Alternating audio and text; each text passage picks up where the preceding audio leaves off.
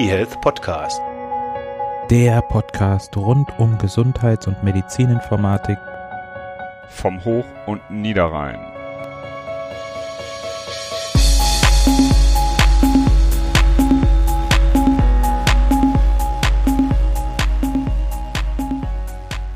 Herzlich willkommen beim eHealth Podcast Folge, keine Ahnung, ähm, nachdem wir das umgestellt haben, jetzt nach der hundertsten Folge, kann man das gar nicht mehr so genau sagen. Wir haben heute wieder einen Gast, das ist Franzi Hohenstetter von der Kairos und wir haben heute den, weißt du das auswendig, welches Datum wir haben? 26. März. Das heißt, wir sind mitten in der Corona-Krise, aber das soll uns nicht stören, zumindest den Podcast aufzuzeichnen. Franzi, magst du dich kurz vorstellen und auch kurz die Kairos? Ja, sehr gerne. Also ich bin Franzi Hunschitter, bin Projektleiterin bei der Kairos GmbH.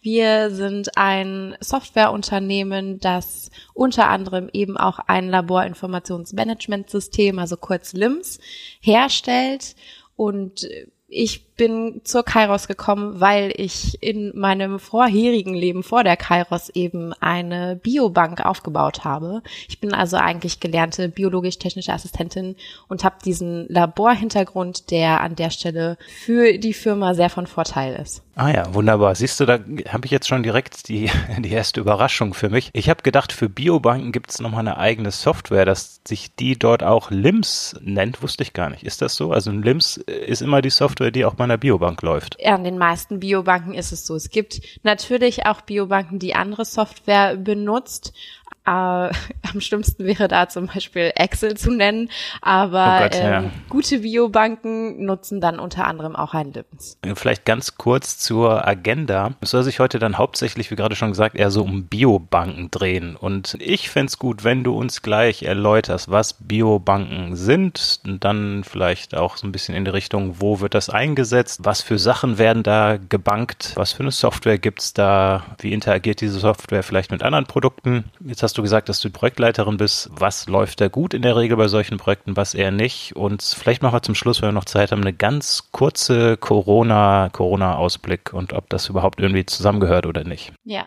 Also, passt es. Soll ich anfangen? nee, erstmal, ob die Agenda für dich passt. Ach so, ja, die passt, die ist super. Ja, passt ja vor, die ist richtig gut. Also dann, was sind denn überhaupt Biobanken? Das ist jetzt nichts irgendwie, wo dann Leute Bündnis 90, nee, den Witz schenke ich mir, wo sie ihr Geld hinbringen. Also Biobanken. Biogeld. Biogeld. Nein, Biobanken sind letztlich das kann, kann klein sein, das fängt klein an, das kann groß werden. Biobanken sind einfach Organisationen, die sich damit befassen, Proben im großen Stile oder auch im kleinen zu verwalten. Das beginnt an Kliniken, in Forschungseinrichtungen, Institutionen, Instituten und aber auch im privatwirtschaftlichen Umfeld gibt's eben Biobanken.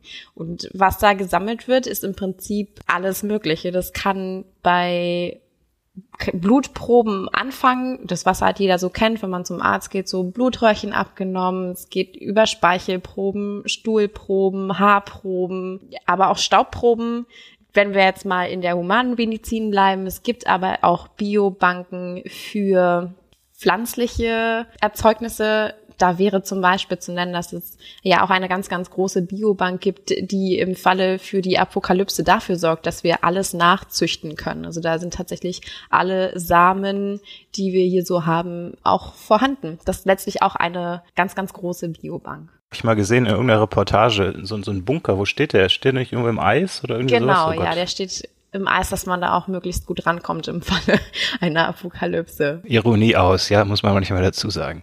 Oder? Im Eis, kommt, im Eis kommt man nicht gut das war ein Scherz, oder? Das ja, das, das, war ein okay. Scherz. Wir kennen uns auch kaum, von daher habe ich, hab ich noch nicht, weiß ich noch nicht, wann du ironisch bist und wann nicht. Also auch schwer, ähm, wenn man sich nicht sieht. Also jetzt Biobank kann man sich also vorstellen, da werden irgendwelche biologischen Stoffe, wie du gerade gesagt hast, die werden dort einfach gelagert. Und damit man weiß, wo was liegt, von wem das ist, wie lange das so liegt, dafür braucht man vermutlich die Software. Das ist exakt genau so. So, jetzt hatte ich ja vorhin gesagt, die Agenda, in welchen Häusern gibt es denn diese Biobanken? Du hast vorhin gesagt, kleine bis große. Ist es so, dass in der Regel so jedes normale Kreiskrankenhaus eine Biobank hat? Also, dass die Universitätskliniker sowas haben, das, das weiß ich. Welche Häuser haben normalerweise dann die, die medizinischen oder humanmedizinischen Biobanken? Da kann man jetzt nicht so per se drüber sprechen, aber in der Regel tatsächlich alle, die eben auch Forschung betreiben und auch Forschung am Menschen, am Tier, an Pflanzen, die haben zumeist auch eine Biobank, um eben die Vielzahl an Proben zu lagern, um später dann auch Analysen auf diese Proben zu fahren. Also das Einsatzgebiet ist dann eher die, die Forschung und die Wissenschaft. Das für die Versorgung braucht man keine Biobanken oder gibt es da auch Use Cases, wo für die Versorgung irgendwas vielleicht zwischengelagert wird, weil die Pathologie gerade überlastet ist oder irgendwie sowas? Na, letztlich ähm, dient die Forschung ja auch irgendwo dann immer der Versorgung. Also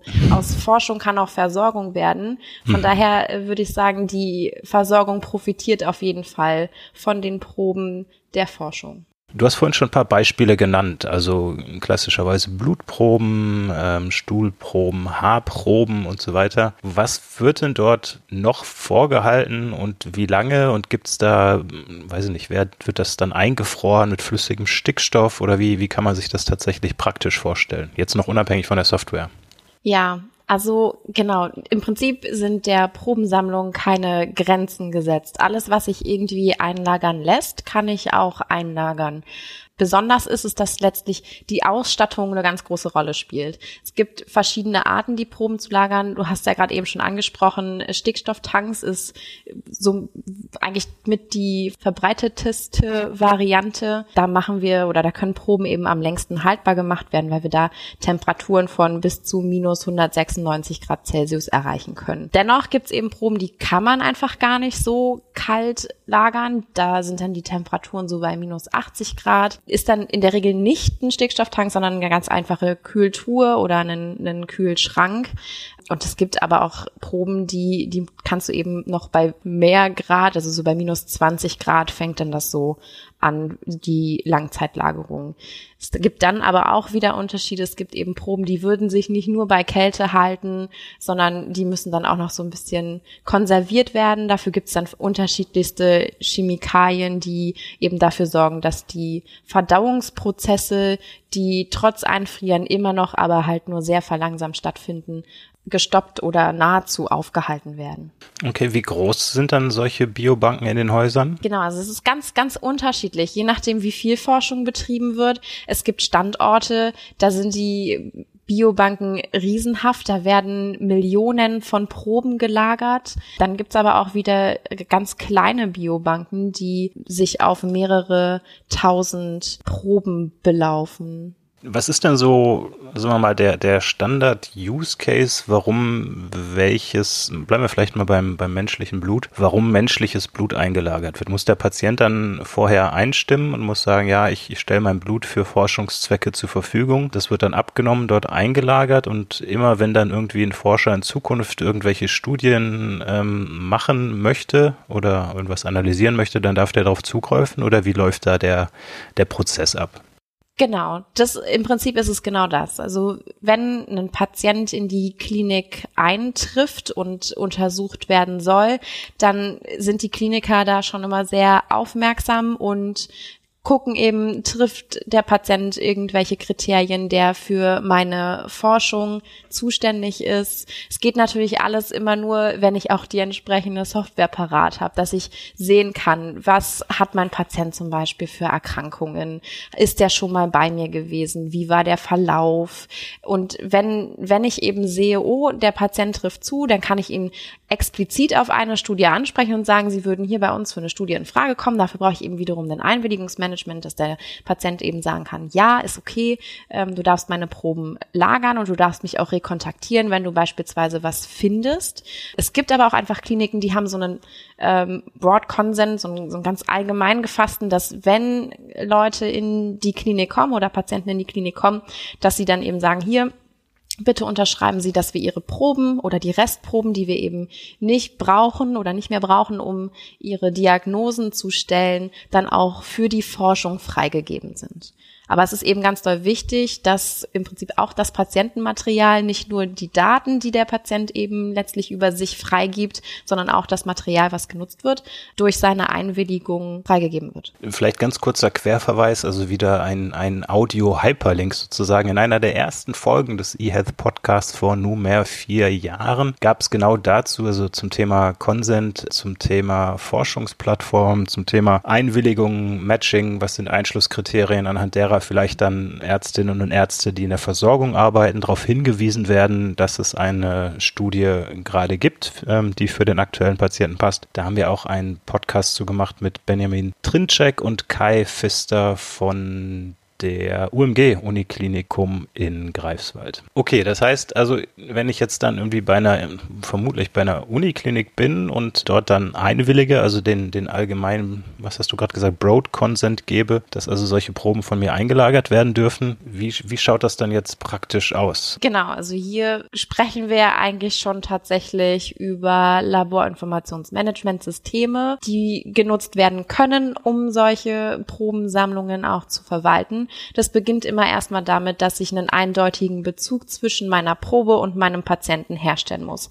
Das funktioniert über IDs, die eben eindeutig sind. Die kann ich in so einer Software automatisch generieren. Da passt die Software eben auf, dass solche IDs eindeutig bleiben und zwar systemübergreifend, egal ob ich verschiedene Organisationen in meinem System anlege oder nicht. Da sprechen wir ja auch eigentlich schon über die Problematik. Wenn ich eben so, so eine Software, eine umfassende Software nicht habe, dann habe ich eben unzureichende Dokumentation. Ich kann nicht mehr zwangsläufig in einem System die Probe zu meinem Patienten finden. Ich muss in viele Systeme gucken, um eben zu schauen, welcher Patient gehört jetzt zu der Probe, wie viele Proben habe ich aus, von, aus meinem Patienten gewonnen, wie viele kleinere Proben habe ich daraus gemacht, welche Analysen habe ich gefahren.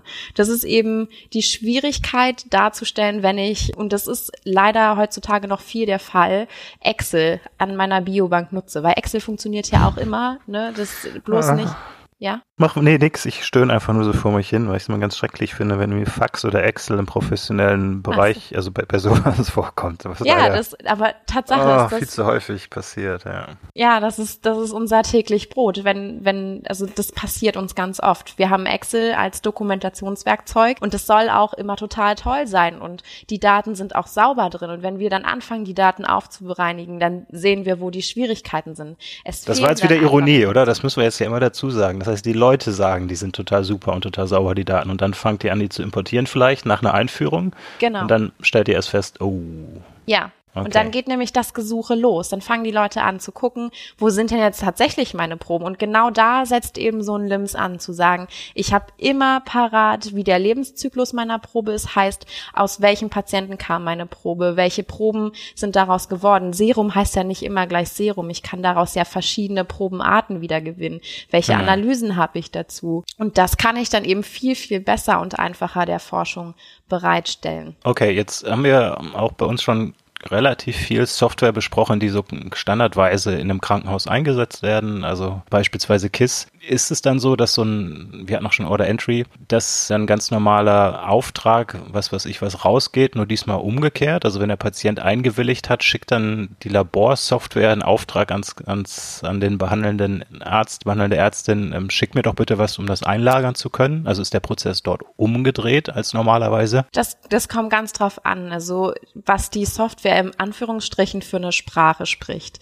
Es gibt natürlich LIM-Software, die spricht HAL7 und da muss man gucken, geht das bidirektional oder unidirektional. Dann kann ich nämlich mit so einem KISS ganz locker flockig kommunizieren und erhalte eben die ganzen Patienteninformationen direkt in das LIMS rein, genauso wie die Probenanlage und kann aber auch an das KISS zurücksenden, wenn ich Analyseergebnisse erhalten habe. Wichtig ist halt hier einfach, dass man eine Interoperabilität zwischen den einzelnen Systemen schafft. Also jetzt ist mir gerade mein kleines Herzchen aufgegangen. Also wenn du jetzt noch semantische davor gesetzt hättest, dann wäre mein Tag gelaufen gewesen. Ah. Womit ich direkt übergehe zur Frage, wie stellt ihr denn sicher, dass auch das empfangende System oder dass beide Systeme das gleiche drunter verstehen? Bei mir im Hinterkopf ähm, sind da eins, zwei, drei, vier Buchstaben, die mit L oder eine Abkürzung mit vier Buchstaben, die mit L beginnt. Ist das bei euch oder in den Projekten tatsächlich immer der Standard? Kommuniziert ihr alle über Low Ink? Tatsache haben, haben auch wir mittlerweile Loing schon eingebunden. Wir machen das Ganze nicht direkt im LIMS, sondern haben da noch einen extra, eine extra Komponente, so ein genanntes MDR, Metadata Repository, was eben ermöglicht, dass verschiedene Systeme über dasselbe Vokabular sprechen können. So, so habe ich eben, kann ich im MDR definieren, Gerät XY versteht unter dem und dem Wert das und das und das LIMS versteht darunter eben den und den Loing-Wert. Ne? Also so, so schaffe ich das eben, dass am Ende die Systeme miteinander kommunizieren können und ich alle Daten aber in einem System habe und eben eine bessere Durchsuchbarkeit, eine wesentlich bessere Vernetzung habe und damit auch besser forschen kann. Das heißt, das ist jetzt in diesem konkreten Falles der Biobank oder der Labore eigentlich auch nur deswegen notwendig, weil nicht alle Lowing sprechen, oder? Das heißt, wenn Lowing eindeutig wäre und es jeder sprechen würde, dann wäre für diesen einzelnen Use Case wäre vermutlich das Metadata Repository gar nicht notwendig. Aber natürlich wird sowas wieder notwendig, wenn man sich noch mehr Umsysteme anguckt, die im Krankenhaus dann dort stehen. Genau, richtig. Okay. Das Problem ist ja auch, dass an, an Krankenhäusern wirklich, wirklich super viel Software zum Einsatz kommt. Wir haben KISS-Systeme, LIS-Systeme, wir haben äh, Systeme, in denen die ähm, Radiodaten, also die, die Daten von irgendwelchen ähm, Röntgenaufnahmen drin liegen. Pax. Genau. Kommunikationsserver, Einsatzplanung, genau. Pflegesysteme, also ohne Ende. Richtig. Und wer führt die Daten zusammen? Und da, da kommen wir eben an die Schwachstelle in der Forschung. Diese, hm. diese Datenzusammenführung ist im Prinzip das Aller, Allerwichtigste, um am Ende personalisierte Medizin anbieten zu können. Gut, haben wir wieder ein Buzzword, was wir abhaken können. Personalisierte Medizin. Jetzt bist du ja Projektleiterin in, in diesem Kontext. Was klappt denn erstaunlicher oder was klappt gut bei solchen Projekten und was ist eher äh, schwierig? Was immer gut funktioniert ist, wenn Systeme angeschlossen werden sollen, die Standards sprechen. Also wenn ich ein System anschließen soll, was HAL7 spricht, dann ist das für mich sehr einfach. Da hab ich Aber gibt es Systeme, die nicht HAL7 sprechen im Krankenhausumfeld und vielleicht nicht LDT, also oder HAL7 und LDT? ja, also wenn wir, wenn wir von LIMS-Systemen sprechen, dann sprechen wir nicht nur eben von den ganzen Krankenhausinformationen, sondern wir haben ja auch ganz viele andere Schnittstellen. Wenn wir von mhm. Biobanken sprechen, unter ja. anderem eben so automatisierte Lagersysteme, die sprechen solche Sprachen nicht. Und da fängt dann eben auch die Schwierigkeit an. Dann müssen sich plötzlich zwei Hersteller, die, die Interessen haben, und zwar eigene Interessen, zusammensetzen und gemeinsam eine Schnittstelle spezifizieren. Und da muss man eben daran denken, es geht nicht darum, seine eigenen Interessen durchzuboxen, sondern das große Ganze eben zu sehen. Und das fällt dem einen oder anderen dann doch schwerer, als man das sich wünschen würde. Sehr gut. Jetzt hast du gerade sehr interessante Begriffe genannt, automatisierte Lagerhaltung. Das heißt, das sind dann irgendwelche Roboter. Was ist darunter zu verstehen? Genau. Große Biobanksysteme nutzen dann eben solche automatisierten Lagerhaltungen. Das sind Tatsache Roboter, die die Möglichkeit haben, wenn es möglich ist, ne, die ähm, mit, mit dem LIMS zusammen zu kommunizieren. Das heißt, ich kann aus dem LIMS heraus einen Einlagerungsauftrag schicken und die Proben werden dann eben eingelagert. Die automatisierten Lagersysteme sind so schlau, dass sie sehen, wo habe ich noch Kapazitäten und lagern die Proben dann dort auch ein, sodass ich eben möglichst platzsparend meine Proben einlagern kann. Ich kann auch über Nacht zum Beispiel sagen, defragmentiere mir mein Lager und dann. Oh, wie cool. Das kenne ich noch von den alten Festplatten, als man noch nicht SSDs hatte, sondern genau, dass sozusagen das aufgeräumt wurde, oder? Nach, nach genau. so sortiert wurde, dass die Sachen, die vermutlich am häufigsten oder am, am, als nächstes gefragt werden, dann zusammenhängend sind oder am Anfang der Festplatte oder irgendwie sowas. Richtig? Genau, absolut. Und da ist es eben wiederum wichtig, dass da eine beidseitige Kommunikation stattfindet. Wenn ich über Nacht so ein Lager defragmentieren lasse, ist es super, super super wichtig, dass ich am Ende die Nachricht auch wieder in meinem LIMS sehe, damit ich nicht einfach meine Proben verliere und gar nicht weiß, wo ich die herkrieg. Das gefällt mir. Also defragmentieren habe ich schon ewig nicht mehr gehört und auch schon ewig nicht mehr gemacht. Sehr gut. Okay, also das, das war mir gar nicht so bewusst, habe ich aber auch, muss ich gestehen, nie drüber nachgedacht, dass natürlich solche Maschinen und entsprechende Software dafür auch dort laufen müssen. Also dass es jetzt nicht da jemanden gibt, der dann in einen großen, großen Tank dann die Sachen, die Reagenzgläschen dort eintaucht, sondern dass es dafür natürlich auch Roboter gibt. Und die, klar, die werden wahrscheinlich dann genauso auch für andere Sachen noch genutzt und die werden dann vermutlich nicht eben HAL7 sprechen. Genau, richtig. Also da, da, da ist halt dann die Schwierigkeit. Solange, solange wir von Standards sprechen, ist alles gut. Solange wir über Neuspezifizierungen sprechen, wird's schwierig. Und am Ende hat halt jede Biobank auch ihr ganz, ganz eigenes System, mit den Proben umzugehen, die Verwaltung und die Weiterverarbeitung der Proben, so dass wir auch dort immer mal wieder auf Schwierigkeiten treffen, die einzelnen Anwendungsfälle abzubilden. Okay, ich habe jetzt schon wieder viel gelernt. Biobanken und Corona. Gibt es irgendwelche Anwendungsfälle, die man sich vorstellen kann, wo das jetzt noch relevant ist? Ich, mir fällt nicht viel ein, außer dass man vielleicht Patienten Nummer 0 oder 1, äh, 1, wenn man da Proben hätte, könnte man schauen, ob sich inwieweit der Virus mutiert ist oder das Virus mutiert ist. Keine Ahnung, was gibt's da? Habt ihr jetzt besonders viel Aufträge oder weniger oder hat das alles überhaupt nichts äh, medizinisch jetzt mit Biobanken zu tun? Tatsächlich kann ich dazu zum Thema Biobanken eher wenig Aussage treffen. Wir wissen ja alle, momentan laufen auch die Labore auf Sparflamme und vor allen Dingen auch Biobanken. Was aber trotzdem in solchen Zeiten wichtig ist, eben, dass Software unterstützt, diesem Virus auf die Schliche zu kommen, zu verstehen, wie er funktioniert, die Patienten in solchen Situationen, wo sie in Quarantäne sind und nicht ständig im Kontakt mit dem Arzt stehen, auch nicht alleine zu lassen. Da ist es wichtig, dass wir im Prinzip eingreifen und auch umdenken müssen in, in der Vernetzung zwischen Patient und Arzt. Mhm. Jetzt hast du gerade gesagt, ähm, die Labore laufen auf Sparflamme. Das bezog sich vermutlich auf Sachen, die nichts mit Corona zu tun haben, oder? Genau, oder auch mit, absolut. Ja, ja, okay. Also keine Sorge, Proben werden natürlich bearbeitet und das auch Hochtouren. Aber Biobanken sind ja nicht immer nur zum Lagern von Proben da, sondern es gibt auch Biobanken, die bieten eben Analysen an. Und die, die Labormitarbeiter werden jetzt eher für andere Dinge gebraucht, an, wenn an den Kliniken eben auch an, sag ich jetzt mal, Corona geforscht wird. Aber auch da muss man einfach ehrlicherweise sagen, ist die Zeit gerade zu knapp, um Projektanträge zu schreiben. Und man muss eben jetzt eher handeln im Sinne mhm. des Patienten und nicht sofort an die Forschung denken. Ich denke, das ist die große Schwierigkeit momentan. Vielleicht nochmal dann das Datum hier erwähnen. Wir zeichnen am 26. März auf. Gibt gerade kein anderes Thema in den Medien, äh, auch zu Recht, als das hier. Äh, Franzi, ich habe im Vorgespräch angekündigt, womit ich immer ähm, diese Interviews beende, nämlich, dass ich nochmal die Frage stelle, welche Frage ich vergessen habe, dir zu stellen. Und jetzt du. Bist du noch da? Ne, jetzt sag nicht, dass du das wieder vergessen hast und ich dich jetzt hier auf kaltem Fuße erwische. ich dachte, da kommt eine andere Frage. Nee, welche Frage habe ich vergessen oder welche Frage Was hätte ich dir noch Politik stellen sollen? da, dafür, dazu beitragen kann und Politik und Unternehmen? Nö, nee, Nö. ich will wissen, also wenn du meinst, dass das eine Frage ist, die es wert ist, dir zu stellen, dann stell dir selbst die Frage und beantworte sie. Wenn es noch eine andere Frage gibt, die vielleicht noch besser wäre, dann stell dir diese selbst und beantworte diese dann. Okay.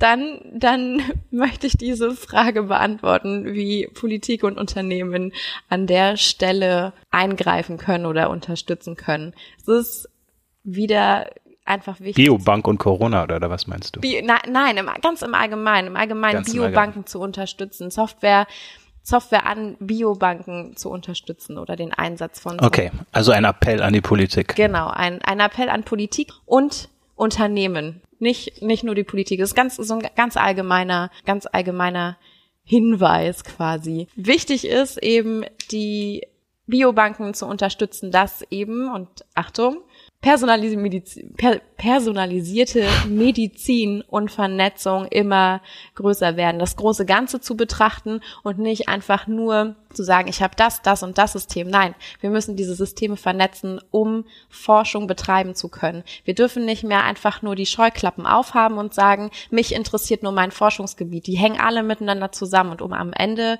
dem Patienten wirklich helfen zu können, muss ich eben alle Informationen und Daten, die ich zu meinem Patienten habe, zusammenführen. Ansonsten kann ich ihm nicht helfen, denn am Ende forschen wir für Patienten. Sehr gut. Ein flammendes Plädoyer am Ende. Vielen Dank, Franzi Hohenstetter. Und wir sagen Tschüss. Vielen Dank fürs Zuhören. Tschüss. eHealth Podcast.